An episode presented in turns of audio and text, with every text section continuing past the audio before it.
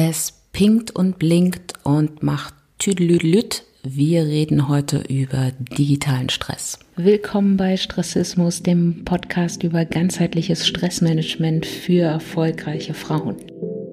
Hier geht es nicht um langes Meditieren, hier geht es um mehr Power und Achtsamkeit für dein Leben, mehr Leidenschaft und Leichtigkeit für all die vielen Ideen und Projekte, die du hast. Du bist auch im Stress? Dann lass uns einfach zusammen daraus tanzen. Es ist Montag, neue Woche, neues Glück und wieder eine Chance, eine klitzekleine Sache in deinem Stressmanagement zu ändern oder auch nicht. Einfach nur diese Podcast-Folge hören kann ja auch eine Variante sein. Am Arsch vorbei ist auch ein Weg, heißt ja dieses wunderbare Buch. Äh, ja, es ist Februar. Wir sind in der zweiten Woche und heute soll es äh, um das Thema digitaler Stress gehen. Ein Riesenfeld mittlerweile.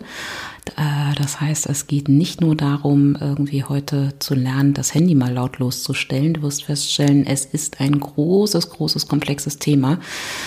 Und ich versuche das Ganze mal aber trotzdem in verdauliche Häppchen zu teilen, dass wir uns damit ein bisschen auseinandersetzen. Und in diesem Zuge sei auch gesagt, ich habe meine Facebook-Seite gelöscht, also die Stressismus-Seite von Facebook, weil mich das alles irgendwie total genervt hat, ähm, wie man das irgendwie mit der Administration und ständig blinkt irgendwas und benachrichtigt einen, obwohl irgendwie eigentlich gar nichts passiert ist.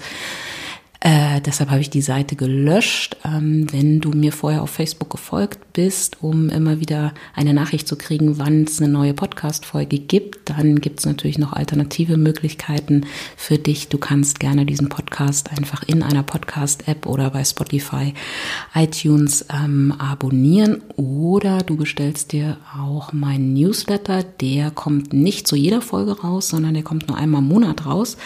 Und dann äh, schreibe ich dir auch ähm, alle möglichen Tipps und Informationen zum Thema Stressmanagement da rein, ähm, aber auch eine Übersicht der Folgen, die im letzten Monat erschienen sind. Und dann musst du da immer einfach nur aufs Cover klicken und kannst dir dann auch sozusagen die ganzen vier beziehungsweise fünf Folgen angucken, die dann in dem Monat auch erschienen sind. Also man, ich brauche kein Facebook mehr. Facebook ist für mich jetzt nur noch äh, sozusagen ein ruhendes Adressbuch für den Fall, dass ich mal mit Menschen in Kontakt treten möchte, die ich irgendwie seit 800 Jahren nicht mehr gesprochen habe und keine Telefonnummer mehr habe oder so. Aber ansonsten ist Facebook jetzt mal raus. So, das zum Thema digitaler Stress bei mir zu Hause. Jetzt beschäftigen wir uns aber mal allgemein mit dem Thema und äh, ich versuche dir viele, viele Tipps und Inspirationen mitzugeben, wie du digitalen Stress in deinem Leben reduzieren kannst. Wir sprechen ja über externe Stressoren und heute geht es vor allem darum, tatsächlich auf der linken Seite der Stresswippe, da wo die ganzen Stressoren reinplumpsen, tatsächlich mal zu gucken, was kann ich denn da tun, um da einzelne Stressoren zu reduzieren, beziehungsweise vielleicht auch gänzlich ähm, mal rauszunehmen. Episode 51, was nochmal die Frage in den Raum wirft, hätte ich Folge 50 mehr feiern sollen? Hm, zu spät. Vorbei. Wir feiern vielleicht einfach im März das Einjährige und äh, mal gucken, vielleicht, vielleicht gibt es Geschenke. Vielleicht schicke ich dir einfach ein paar lustige Geschenke zum Einjährigen von Stressismus. Wahnsinn, ein Jahr. Okay, aber bevor wir so richtig loslegen, Du kennst das Prozedere, du kennst die Routine. Wir machen zusammen ein Ali, atmen, lächeln, innehalten. Ich schenke dir eine kleine Pause von deinem stressigen Alltag. Also deshalb, egal was du machst, egal was du gerade tust, lass es jetzt einfach mal. Lehn dich entspannt zurück, schließ die Augen oder such dir einen Punkt im Raum, wo du was Schönes siehst und dann atme mal mir einmal tief durch die Nase ein und wieder aus. Nochmal tief durch die Nase einatmen und wieder ausatmen. Und jetzt lächel mal. Schenk dir ein Lächeln. Schenk dem Tag ein Lächeln. Schenk all deinen Stressoren ein Lächeln. Und wenn du soweit bist, dann öffne die Augen wieder, komm hier an, sei im Moment, sei fokussiert und klar und lass uns beginnen.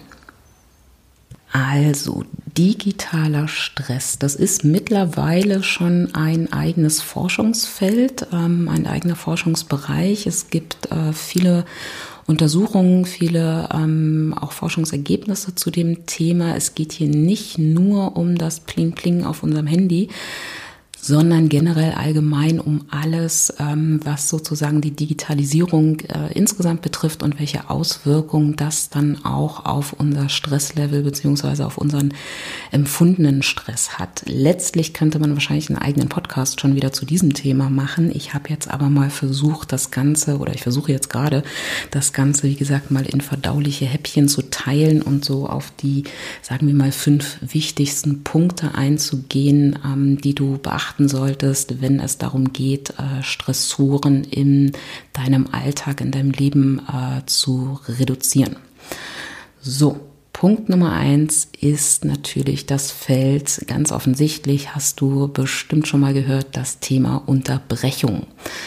Wir werden einfach durch Computerprogramme, durch unser Mobiltelefon, also einfach durch Möglichkeiten digitaler Tools werden wir nicht nur gern mal dran erinnert, ne? also digitale Tools helfen uns ja auch in vielen Bereichen, wir werden nicht nur dran erinnert, dass wir noch etwas tun müssen oder daran erinnert, dass uns jemand erreichen möchte oder so, sondern diese ganzen digitalen Dinge unterbrechen uns auch immer wieder. So und das heißt, ähm, sie stören, ne, das ist das richtige Verb in dem Fall, sie stören unsere eigentliche Arbeit zu dem Zeitpunkt oder sie stören auch unsere Erholungsphase, ne, unsere Entspannungsphase oder so. Und das ist ähm, ein wichtiger Punkt, äh, den wir auch nicht unterschätzen sollten, und zwar aus ähm, mehreren Gesichtspunkten. Das erste ist, wenn wir diese Unterbrechungen haben, dann verfallen wir gerne natürlich in äh, die Phase des Multitaskings, also dass wir versuchen, Dinge, zwei Dinge, drei Dinge gleichzeitig irgendwie zu bewältigen und ähm, zu lösen. Und ja, wir wissen, Multitasking ist einfach blöd. Ne? Das äh, Multitasking, auch wenn es immer wieder heißt, dass Frauen äh, große Königinnen im Multitasking sind, das stimmt so nicht. Das ist tatsächlich eher ein Mythos. Was wir Frauen wohl angeblich besser können äh, als Männer, ist sozusagen eine nicht ganz so kognitiv aufwendige Arbeit mit einer kognitiven Aufgabe zu verknüpfen. Also wir können äh, gut irgendwie ähm, unsere Ablage sortieren und nebenbei noch die Einkaufsliste irgendwie fürs Wochenende im Kopf schreiben. Das können wir gut aber auch wir Frauen können nicht die Steuererklärung äh, und parallel irgendwie, ähm, also die Steuererklärung machen und parallel noch unser Postfach äh, bearbeiten oder so. Das funktioniert auch nicht. Und was im Gehirn funktioniert, ist tatsächlich, dass es eben nicht so ist, dass wir zwei Dinge gleichzeitig tun. Dafür ist unser Gehirn gar nicht in der Lage, sondern dass unser Gehirn einfach von Aufgabe A zur Aufgabe B die ganze Zeit hin und her springt. Und der, die Konsequenz daraus ist einfach, dass wir wesentlich mehr Fehler machen ähm, und dass wir auch langsamer insgesamt werden. Da auch dazu gibt es viele, viele Untersuchungen, äh, die das immer wieder zeigen, dass wir langsamer werden, dass wir mehr Fehler machen. Also am Ende gewinnen wir überhaupt nichts, wenn wir in ein Multitasking verfallen. Ähm, das zweite ist tatsächlich die eigentliche Unterbrechung wenn wir gerade hochkonzentriert an einer, sagen wir mal, intellektuell etwas aufwendigeren Aufgabe sind und unterbrochen werden und uns dann sozusagen erstmal, und wenn es nur für zwei Millisekunden ist, mit etwas anderem beschäftigen, dann brauchen wir auch immer wieder nochmal Zeit, um in die ursprüngliche Aufgabe uns quasi wieder reinzufutzeln. Und auch das verbraucht Energie und es kostet uns am Ende einfach auch Zeit. Also Unterbrechungen, egal ob sie jetzt wirklich in eine richtige Multitasking-Handlung führen oder einfach nur eine Unterbrechung von unserer eigentlichen Arbeit sind, sind am Ende einfach Zeitfresser und ähm, Energiefresser. So.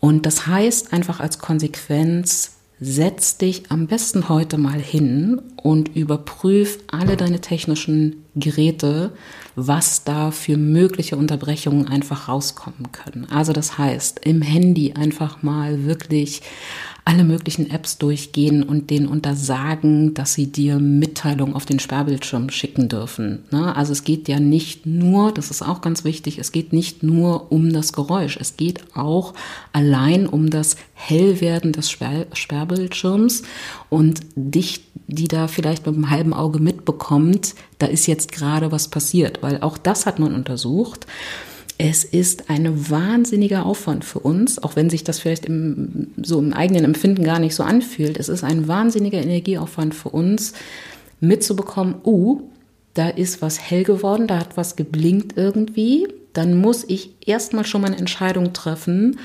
gucke ich da jetzt rauf oder gucke ich da nicht rauf?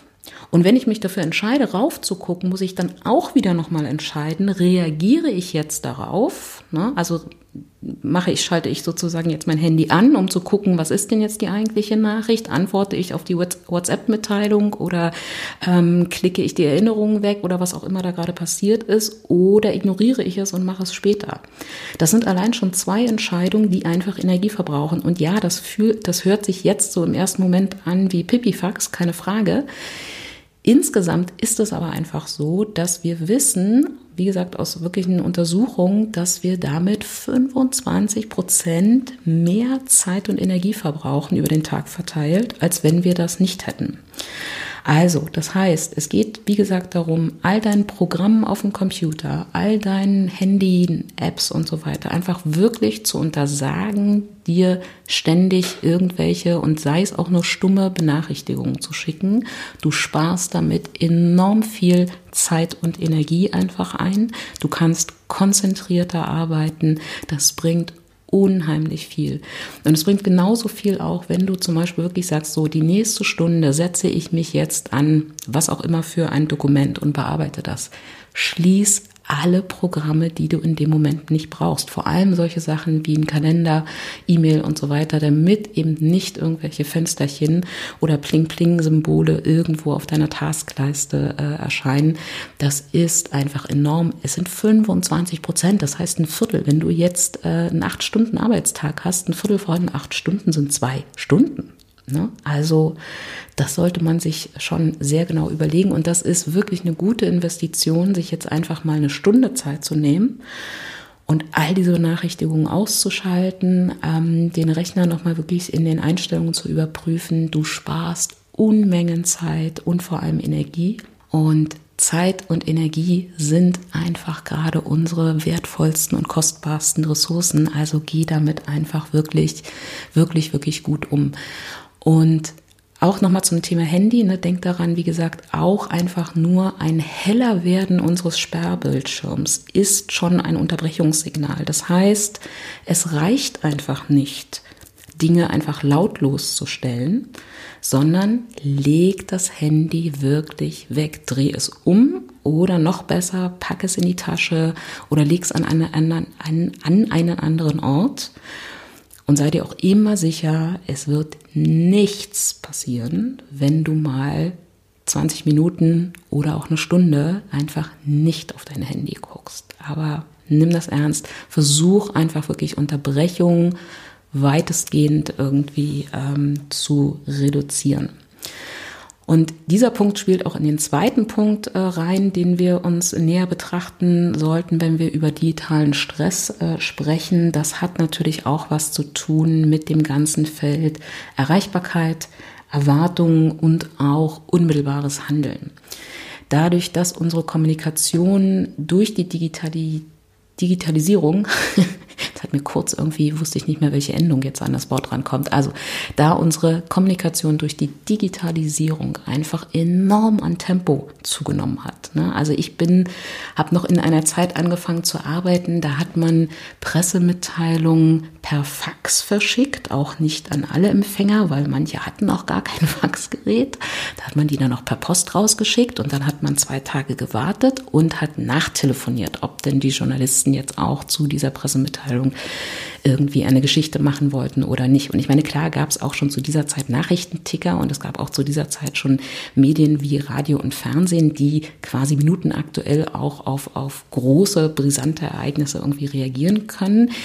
Dadurch, dass wir jetzt quasi alle einen Nachrichtenticker zu Hause stehen haben, ähm, hat sich einfach unser Kommunikationsverhalten, sowohl was eben die Massenmedien betrifft, aber auch was die zwischenmenschliche Kommunikation betrifft, hat einfach enorm an Tempo zugenommen. Und das macht was mit uns. Ähm, ich werde im März oder April, ähm, glaube ich mal, das äh, Thema Zeit irgendwie so als Monatsthema mal nehmen, weil das finde ich hochgradig spannend was siehst du so da an unserem subjektiven Zeitempfinden und auch wie wir Tempo ähm, bewerten und welches Tempo wir auch so an den Tag legen. Da hat sich eine ganz, ganze Menge verändert. Ähm, Finde ich ein sehr, sehr spannendes Thema. Aber es hat natürlich auch was mit Digitalisierung, es hat vor allem was mit Digitalisierung zu tun und es hat, wie gesagt, einfach unser Tempo und unsere Erwartungshaltung in der zwischenmenschlichen Kommunikation verändert. Und wenn wir da nochmal systemisch rangehen ähm, und uns gucken, was könnte man tun, gibt es im Systemischen ja immer drei Prinzipien, äh, wie man ein bestimmtes Problem löst. Ändere dich, ändere das System oder verlasse das System. Und in den drei Kategorien sollte man damit auch umgehen. Ändere dich wäre hier einfach auch nochmal die eigene Einstellung und die eigene Erwartungshaltung auch nochmal zu überprüfen. Muss tatsächlich auf jede E-Mail, auf jede WhatsApp-Nachricht binnen von zwei Minuten eine Antwort von mir erfolgen. Ist das tatsächlich notwendig? Ist der Job, den ich gerade mache, so krisengebeutelt und geschüttelt, dass tatsächlich irgendwie, weil ich in der Feuerwehrzentrale arbeite, da ist es natürlich notwendig, dass ich innerhalb von 30 Sekunden auf eine Nachricht reagiere. Aber in vielen, vielen anderen Berufsbereichen tun wir das zwar, es ist aber eigentlich nicht notwendig. Und da lohnt es sich tatsächlich wirklich nochmal die eigenen Erwartungen, das eigene Erwartungsmanagement zu überprüfen, beziehungsweise auch mit seinem Umfeld, also mit seinem eigenen Team, mit Vorgesetzten auch nochmal zu, darüber zu sprechen, was wird hier eigentlich für eine Reaktionszeit wirklich tatsächlich ähm, erwartet. Und das hat natürlich dann wieder, das ist dann Spalte zwei, ändere das System, auch darauf Einfluss. Ne? Und ich kann aber auch das System einfach mal dadurch ändern, dass ich zum Beispiel zwischendurch im Laufe des Tages mein E-Mail-Postfach einfach mal zumache oder mein Handy so weit weglege, dass ich mal eine Stunde nicht erreichbar bin und einfach Leuten sage, wenn es wirklich, wirklich, wirklich einen Notfall gibt, dann ruf mich an. Es gibt auch einen Grund, warum wir die Feuerwehr nicht per E-Mail über einen Brand informieren, sondern wir rufen da an. Und zwar trotz aller anderen technischen Möglichkeiten. Also da geht's auch, machen wir nächste Woche auch noch mal ein bisschen ausführlicher, da geht's natürlich auch um die Vereinbarung von Spielregeln innerhalb eines Teams, innerhalb eines Systems. Das ist einfach noch mal wichtig, ändere das System, steigt da einfach, ne, ändere das System insofern, dass du nicht innerhalb von 30 Sekunden reagieren musst und dich vor allem auch nicht um jedes Problem sofort kümmern musst.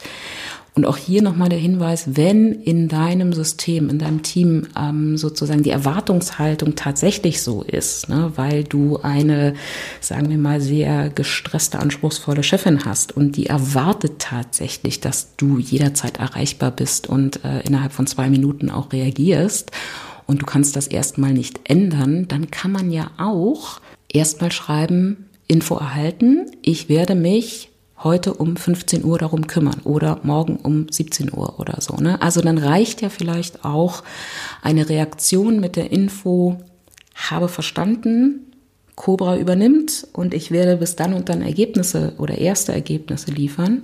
Man muss nicht immer sofort alles stehen und liegen lassen und sich dann wieder um diese neue Sache, die da gerade reingeflogen ist, auch sofort kümmern. Ne? Also Stichwort Erreichbarkeit, Stichwort Erwartung, Stichwort auch unmittelbares Handeln. Da, wie gesagt, ändere dich, ne? überprüfen, ist das tatsächlich wirklich in jedem Fall wirklich notwendig, ändere das System. Und dritte Option, verlasse das System. Ja, und verlasse das System heißt hier zum Beispiel auch ganz klar wirklich mal offline zu gehen und einfach zu sagen, ich bin jetzt die nächste Stunde nicht zu erreichen. Ich muss jetzt einfach wirklich mal hochkonzentriert äh, arbeiten.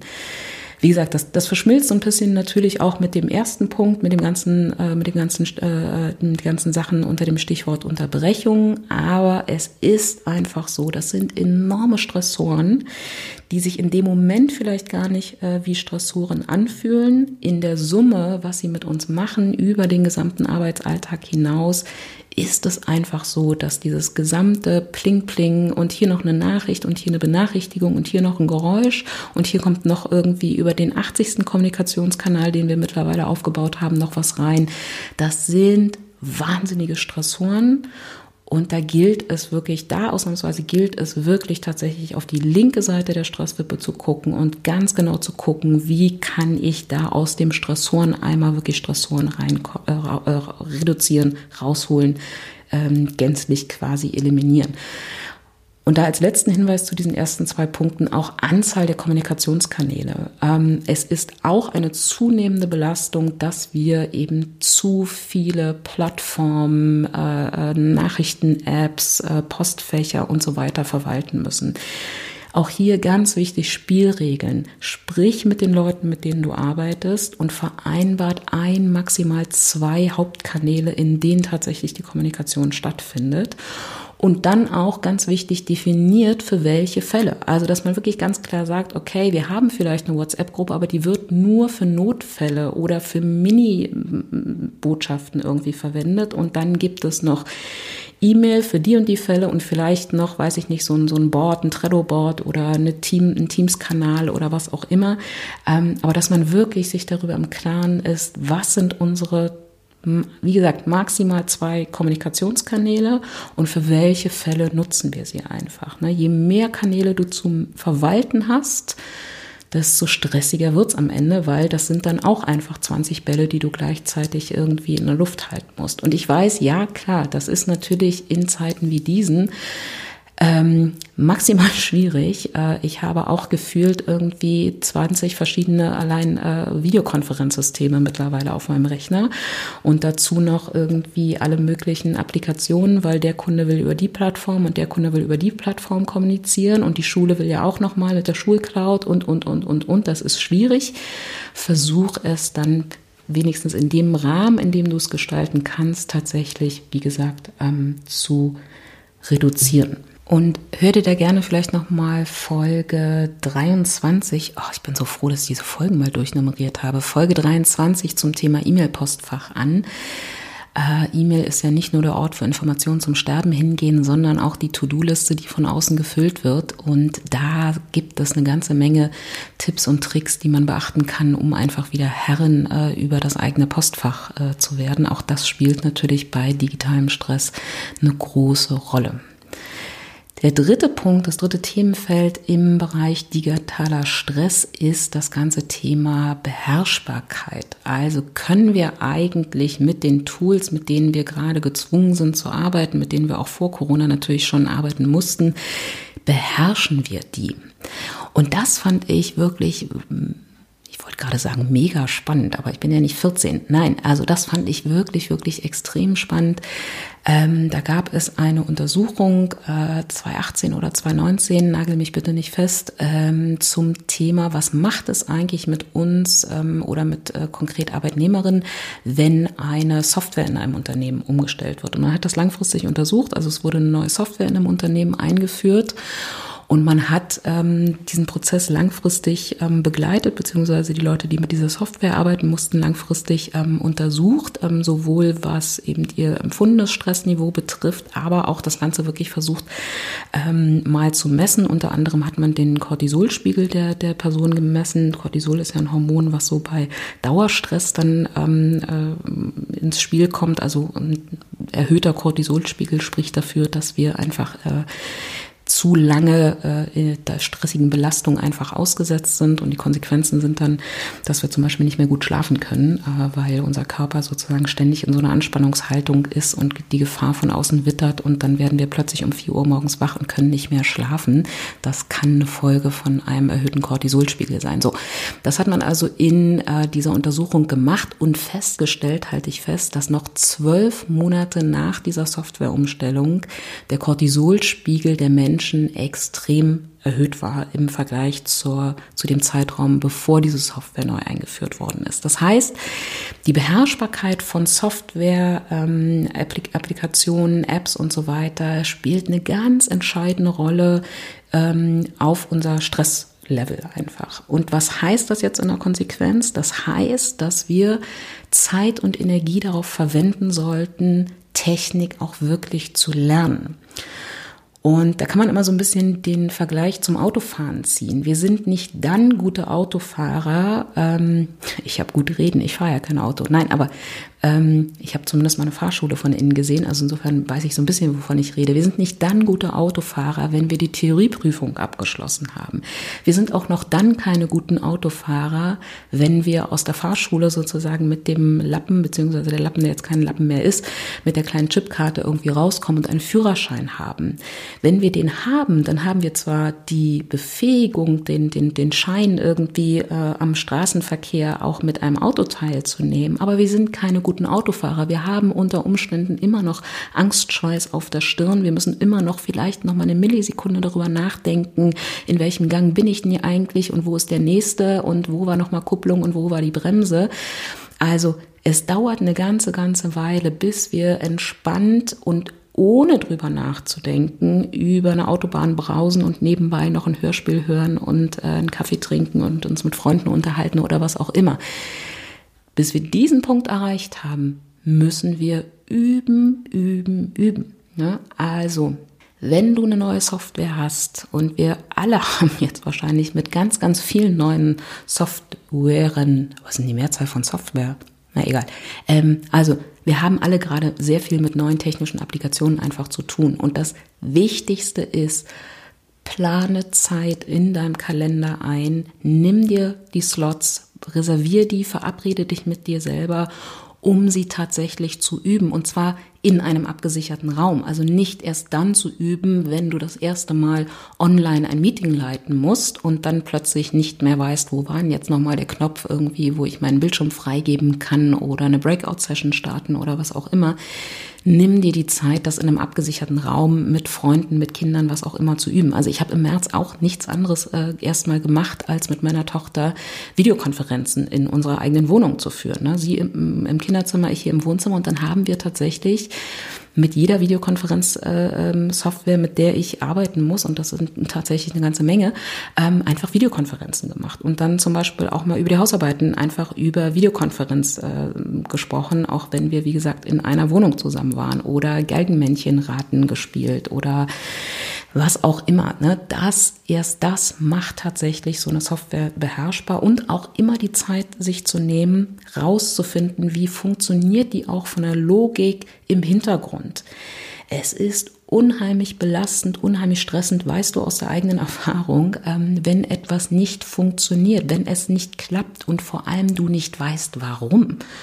Na, da hat doch der Typ in der Schulung gesagt, man muss nur rechts unten auf den Button klicken und dann ist alles gut und jetzt funktioniert es nicht. Das hat ganz oft was damit zu tun, dass wir Software nur auf der Oberfläche lernen und nicht im Hintergrund. Also frag die Leute, warum ist das so? Was passiert da im Hintergrund? Warum gibt es diese Fehlermeldung, damit du es wirklich verstehst und anfangen kannst, Hilfe zur Selbsthilfe an dir selber zu praktizieren. Aber das ist ganz, ganz wichtig, das Nicht-Beherrschen einer Software oder auch nur eine App, ne? irgendetwas, was technisch nicht funktioniert, das bringt uns nicht nur zur Weißglut ähm, im akuten Fall, sondern das belastet uns auch auf Strecke enorm. Denk an deinen Cortisolspiegel. Nimm dir also wirklich die Zeit zu lernen und denk daran, wir lernen nicht einfach nur über Tutorial.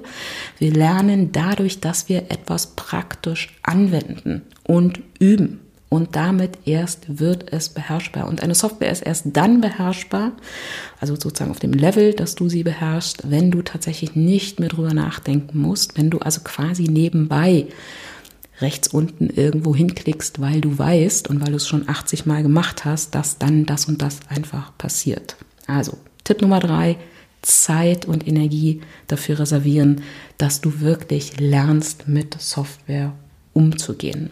Der vierte Bereich, ähm, also der vierte große Bereich im Themenfeld digitaler Stress ist das ganze Thema soziale Kontakte und damit sind wir natürlich auch bei sozialen Netzwerken. Wir wissen mittlerweile ähm, aus auch wieder vielen, vielen Untersuchungen, ähm, dass soziale Kontakte einen enormen Einfluss auf unser Wohlbefinden, auf unser Immunsystem, auch auf die Wahrscheinlichkeit von Herz-Kreislauf-Erkrankungen und, und, und, und, und hat. Also die Qualität von sozialen Kontakten hat einfach einen enormen Einfluss darauf, wie es uns jetzt im Moment, aber auch eben auf Strecke einfach geht. Und wenn du nochmal an die Stressbippe denkst und wir auf die rechte Seite gucken, ne, also auf der Seite, wo wir versuchen, ein Gegengewicht zu unserem Stress aufzubauen und wir dann in das Feld Energiequellen reingucken, da geht's wie gesagt, nicht nur um Schlafen, gut bewegen und äh, gut ernähren. Da geht es auch um das ganze Thema soziale Kontakte. Auch deine sozialen Kontakte sind ein extrem gutes Gegengewicht zu all den Stressoren, äh, denen du im Laufe des Tages beziehungsweise im Laufe deines Lebens einfach ausgesetzt bist. So und da sind soziale Medien natürlich ähm, wie Facebook, Instagram und Co einfach mit Vorsicht äh, zu genießen. Ich versuche jetzt nicht irgendwie ähm, die ganze Zeit mit dem erhobenen Zeigefinger irgendwie zu wirken, äh, Quatsch, äh, da zu sitzen und ich werde auch nicht darüber sprechen, was die generell die sozialen Medien für wahnsinnige Einflüsse einfach auf unsere Gesellschaft haben. Da gibt's äh, diese wunderbare Netflix-Doku zu. Ähm, das äh, ist schon wirklich extrem gruselig, äh, was das an äh, Meinungsbildung und Blasenbildung in Gesellschaften irgendwie für Konsequenzen hat. Darüber möchte ich aber nicht reden. Ich möchte, wie gesagt, über das ganze Thema soziale Kontakte ähm, einfach sprechen, beziehungsweise soziale Medien. Und da sind zwei Effekte Aspekte einfach, die wir im Hinterkopf haben. Ne? Ich bin keine Verweigerin von sozialen Medien. Auch ich scroll gerne mal irgendwie durch mein Instagram-Feed und ich nutze natürlich auch Instagram äh, beispielsweise als Marketing-Tool und ich nutze auch LinkedIn sehr intensiv. Aber wir sollten ähm, es bewusst tun und wir sollten uns immer auch darüber im Klaren sein, dass das Konsequenzen hat. Ne? Das ist so ein bisschen wie mit dem Alkohol. Äh, es spricht überhaupt nichts dagegen, zumindest aus meiner Sicht nicht, äh, mit der besten Freundin ein Gläschen Wein irgendwie zum Feierabend zu trinken. Wenn aber morgens sozusagen dein erster Gedanke ist, habe ich eigentlich noch genug Alkohol im Kühlschrank, äh, Quatsch, im Kühlschrank, ja, von mir aus im Kühlschrank. Ähm, weil äh, für den Feierabend, dann ist das Ganze eben nicht mehr gesund. Und bei sozialen Medien ist es einfach genau das Gleiche. Das heißt, nicht komplett abzuschwören, aber das Ganze bewusst zu tun und zwei Dinge im Hinterkopf zu haben. Das erste ist soziale Kontakte. Soziale Medien suggerieren uns, dass wir in sozialen Kontakten sind, weil wir posten ein Foto und dann liken das äh, Menschen, ne? nicht nur Unbekannte, sondern natürlich auch Menschen, die wir kennen. Ähm, oder wir liken oder wir sehen ein Bild, ein Video, einen Beitrag von jemandem, den wir kennen, wir kommentieren den, wir liken den und dann haben wir den Eindruck und das Gefühl, dass wir tatsächlich sehr viel in Interaktion sind. Das ist aber nur ein Eindruck. Äh, und das sind nicht die sozialen Kontakte, die wir meinen, wenn wir darüber sprechen, ähm, welchen positiven Einfluss das auf unser Wohlbefinden hat. Von sozialen Kontakten sprechen wir dann, wenn es tatsächlich zu einer direkten, unmittelbaren Auseinandersetzung, Verbindung kommt. Ähm, und natürlich ist die im echten Raum am besten, wenn ich mit meiner besten Freundin gemeinsam auf dem Sofa sitze und auch einen Körperkontakt herstellen kann oder auch mit meinem Mann, dann hat das natürlich eine ganz, ganz andere Qualität, keine Frage. In Zeiten wie diesen muss man aber auch sagen, durchaus auch der Videokontakt, also das Zoom-Meeting. Ne? Ich habe mir gestern irgendwie wieder mal mit äh, einer sehr guten Freundin gemeinsam über Zoom die Fingernägel lackiert. Das ist schön. Ne? Und dann quatschen wir so nebenbei und machen uns, wie gesagt, die Fingernägel. Ähm, auch das kann ein guter, intensiver sozialer Kontakt sein. Auch das Briefe schreiben. Ne? Es geht jetzt gar nicht darum, dass es wirklich sozusagen in einer Live-Situation unbedingt stattfinden muss, aber es geht um die Intensität und auch sozusagen, ist das tatsächlich jetzt wirklich ein Kontakt zwischen mir und dir?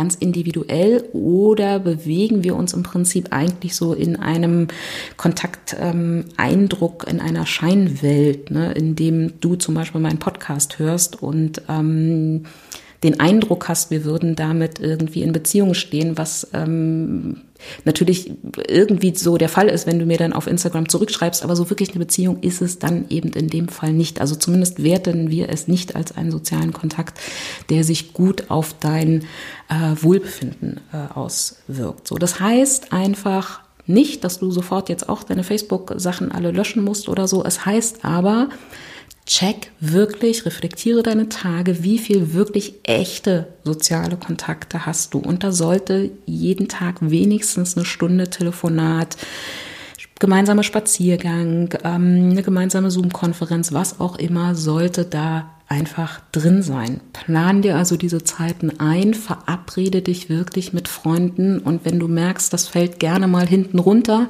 weil dein Alltag vielleicht zu stressig ist, dann mach tatsächlich wirklich so Verabredungen, wie, du, wie du sie auch mit Kunden, Kollegen oder wie auch immer machst. Ich mache das teilweise auch, dass ich dann wirklich, ähm, ich erkläre es natürlich dann meinen Freunden auch, dass ich denen wirklich Terminanfragen über meinen Kalender schicke, damit ich es im Kalender drin habe, damit mir einfach da nichts anderes mehr irgendwie von rechts oder links links äh, reingrätschen kann. Und das andere beim Thema soziale Medien ähm, hast du sicherlich auch schon selber irgendwie die Erfahrung gemacht, ist natürlich auch das ganze Thema Zeit verdaddeln, Zeit irgendwie mehr oder weniger verschwenden, weil man da irgendwie gefangen ist und gar nicht mehr rauskommt. Ähm, da auch ne, sei dir darüber bewusst, dass soziale Medien ähm, immer so aufgebaut sind, dass sie dich natürlich versuchen zu halten. Also es hat einen Grund, warum Instagram und ähm, Facebook und mittlerweile fast ja alle zum Beispiel diese Features Feedstruktur haben, dass du da scrollst und scrollst und scrollst und am Ende einfach es, ne, am Ende ist gut. Es gibt einfach kein Ende. Du kannst da immer weitermachen und immer weitermachen. Es gibt einfach kein Ende. Das ist bewusst so angelegt, damit du möglichst viel Zeit dort verbringst. Das heißt, wenn du merkst, ähm, du findest manchmal da nicht den, so richtig den Absprung oder ähm, du verbringst einfach insgesamt gefühlt vielleicht zu viel Zeit damit, äh, die du vielleicht ein bisschen sinnvoller einsetzen könntest, weil so wirkliche Erholung, Entspannung ist jetzt auch der Instagram oder äh, Facebook-Feed nicht unbedingt, ähm, dann stell den Wecker? Also einfach dann wirklich selber bewusst entscheiden, ich möchte jetzt 15 Minuten mal bei Instagram irgendwie nach lustigen Backrezepten gucken. Kann man machen, alles überhaupt kein Thema, aber stell dir dann auch wirklich den Wecker und wenn der dann klingelt, machst du dann einfach Instagram aus. Ähm, und sich auch darüber bewusst sein, das ist das Zweite, die sozialen Medien arbeiten auch mit einem sehr einfachen psychologischen Prinzip, nämlich mit dem Prinzip der Belohnung, und zwar der unmittelbaren Belohnung. Das heißt also, wenn wir etwas auf ähm, irgendwo posten und dann kriegen wir ein Herzchen oder ein Like oder was auch immer, dann wirkt sich das tatsächlich auf unser Belohnungssystem aus. Ähm, es geht uns erstmal kurzfristig gut, weil wir sind belohnt worden. Dann wird so ein bisschen Dopamin irgendwie ausgeschüttet. Alles total tutti, total schön.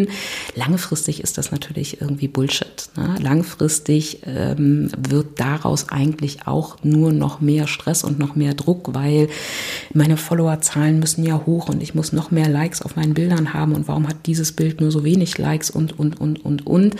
Also sei dir bewusst, auch das ist natürlich ein Lockmittel, ähm, äh, um dich da möglichst lange zu halten. Wie gesagt, ich bin keine, ich glaube nicht, dass, dass man das alles generell verteufeln sollte, aber ein bewusster Umgang damit ist hier einfach ganz, ganz dringend notwendig. Und letztendlich gibt es aber mittlerweile auch schon Apps, die mit dem gleichen Prinzip nur umgekehrt äh, arbeiten. Es gibt zum Beispiel, ich weiß gar nicht, ob das schon als App verfügbar ist oder ob das nur ein Uni-Projekt war, aber da hat man zum Beispiel Sperrbildschirm-Apps gemacht. Also das heißt, wenn du dein Telefon nicht angefasst hast, dann ist da so langsam ein kleines Bäumchen gewachsen. Und je länger du dein Handy nicht angefasst hast, desto größer wurde das, der Baum.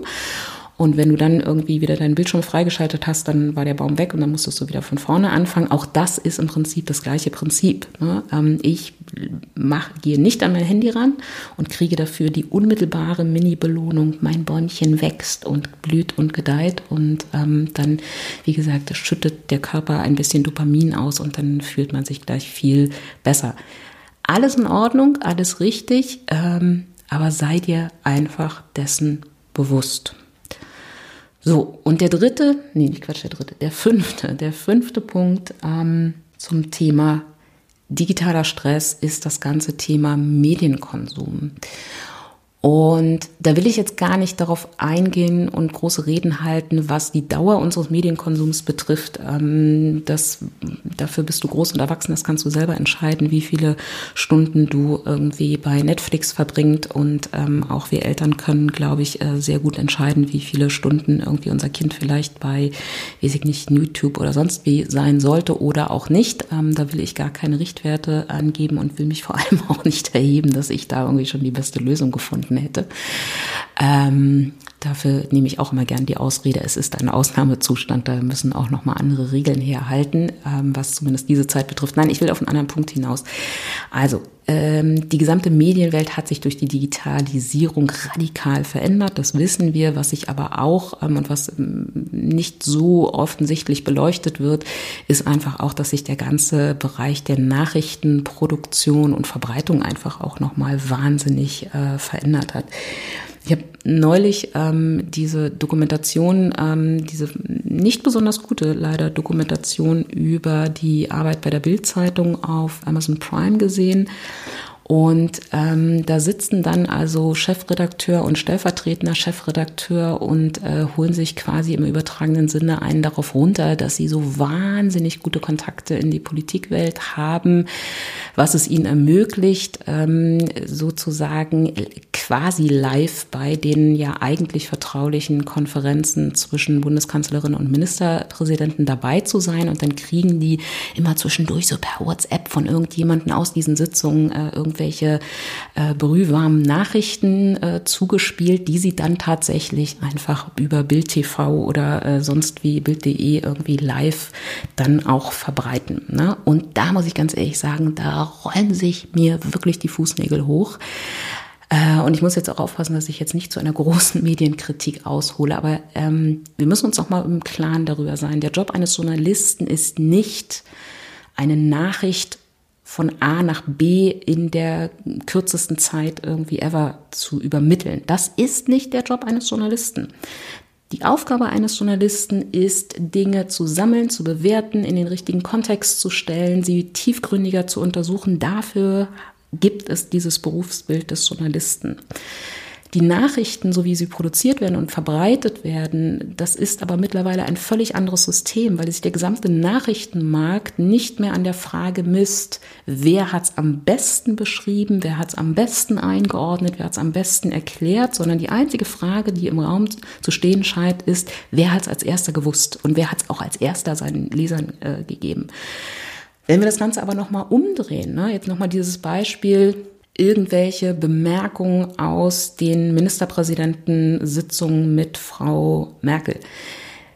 Die Frage ist doch, hat, wenn da irgendjemanden in dem Meeting einen Pups quer gesessen hat und er gesagt hat, wir könnten ja auch mal darüber nachdenken, alle Schulen rosa anzumalen. Vielleicht hilft das ja gegen Corona.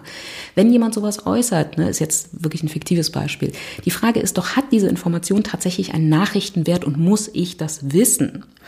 Die Bildzeitung und auch viele, viele andere Medien suggerieren uns, ja, das ist ganz wichtig, dass du in dem Moment, wo sich der Gedanke bei einem dieser Menschen in dieser Konferenz auch nur abzeichnet, dass du sofort und unmittelbar Bescheid weißt.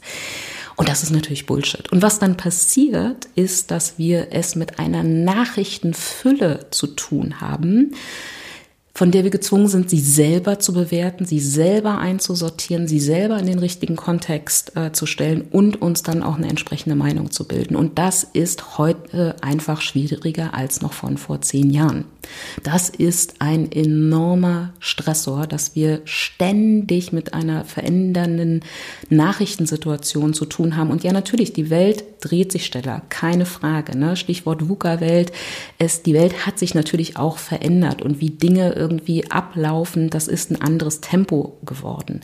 Aber es wird nochmal gefühlt, nicht nur gefühlt, sondern es wird einfach ganz faktisch dadurch verstärkt, wie Medien sich in diesem Fall verhalten. Na, dass Medien einfach ähm, glauben, dass ihr journalistischer Auftrag damit besteht, irgendwie ganz, ganz schnell über bestimmte Sachen auf Twitter zu informieren. Das mag bei bestimmten Anlässen, ne, Erdbeben, Katastrophe oder sonst wie, mag das sogar der Fall sein. Aber bei komplexen Themenstellung, wo eigentlich nur der Ausgang für mich relevant ist. Ne? Also Stichwort Ministerpräsidentenkonferenz. Was interessiert es mich eigentlich? wer was zu wem wann irgendwie in diesen sechsstündigen Meetings gesagt hat. Wichtig für mich als reine Bürgerin ist doch zu wissen, was sind die neuen Regeln. Und dann vielleicht nochmal eine Erklärung, warum hat diese Gruppe von Menschen sich so entschieden, welche Experten wurden dazugezogen, damit das Ganze natürlich auch für mich irgendwie einordnbar ist und so weiter. Aber das ist der Job auch des Journalisten, genau da nachzufragen und nicht, wer kann als erster sagen, welche Regeln irgendwie ab nächste Woche vielleicht oder auch nicht irgendwie gelten. Und rauszukommen da aus der Hü- und Hot-Geschichte. So, bevor ich mich jetzt hier groß in Rage rede, ich könnte noch Stunden mich darüber aufregen. Was heißt das für uns? Weil wir werden, also ich zumindest werde nicht irgendwie äh, die Medienlandschaft jetzt radikal ändern. Was heißt das für uns? Auch hier geht es um den bewussten Umgang. Das heißt nicht, Nachrichten komplett zu verweigern und da auszusteigen. Es geht um den bewussten Umgang und sich wirklich zum Beispiel zu fragen, wie oft und über welche Medien muss ich denn tatsächlich Nachrichten konsumieren. Ich beispielsweise gucke mittlerweile nur noch sonntags mal irgendwie in die Online-Ausgabe vom Tagesspiegel und gucke, welche neuen Regeln gelten für Berlin. Und alles, was sozusagen Weltgeschehen betrifft ähm, und auch Geschehen sozusagen abseits von Corona, konsumiere ich tatsächlich auch nur noch wochenweise. Also ich höre sehr gerne den Podcast Lage der Nationen, wo einfach nochmal sehr viele Themen ausführlich miteinander, äh, miteinander, ja, zwei Herren unterhalten sich da über die Lage der Nation. Ähm, ich höre gerne auch den Auslandspodcast vom Spiegel. Ähm, es gibt ein paar Webseiten, ein paar Blogs, wo ich immer mal gerne einmal die Woche, ähm, also über Medien zum Beispiel, äh, wo ich gerne mal vorbeischaue. Aber der tagesaktuelle, die tagesaktuelle Nachricht habe ich tatsächlich aus meinem Arbeitsalltag, aus meinem Lebensalltag mehr oder weniger verbannt, weil auch die Erfahrung ist, ähm, und da gibt es auch wunderbare Artikel von äh, tollen Philosophen äh, zu, der Nachrichtenwert von Tagesnachrichten ist minimal morgen ist sowieso schon wieder alles ganz anders. Und bis sich alle wieder irgendwie gefunden haben und so weiter.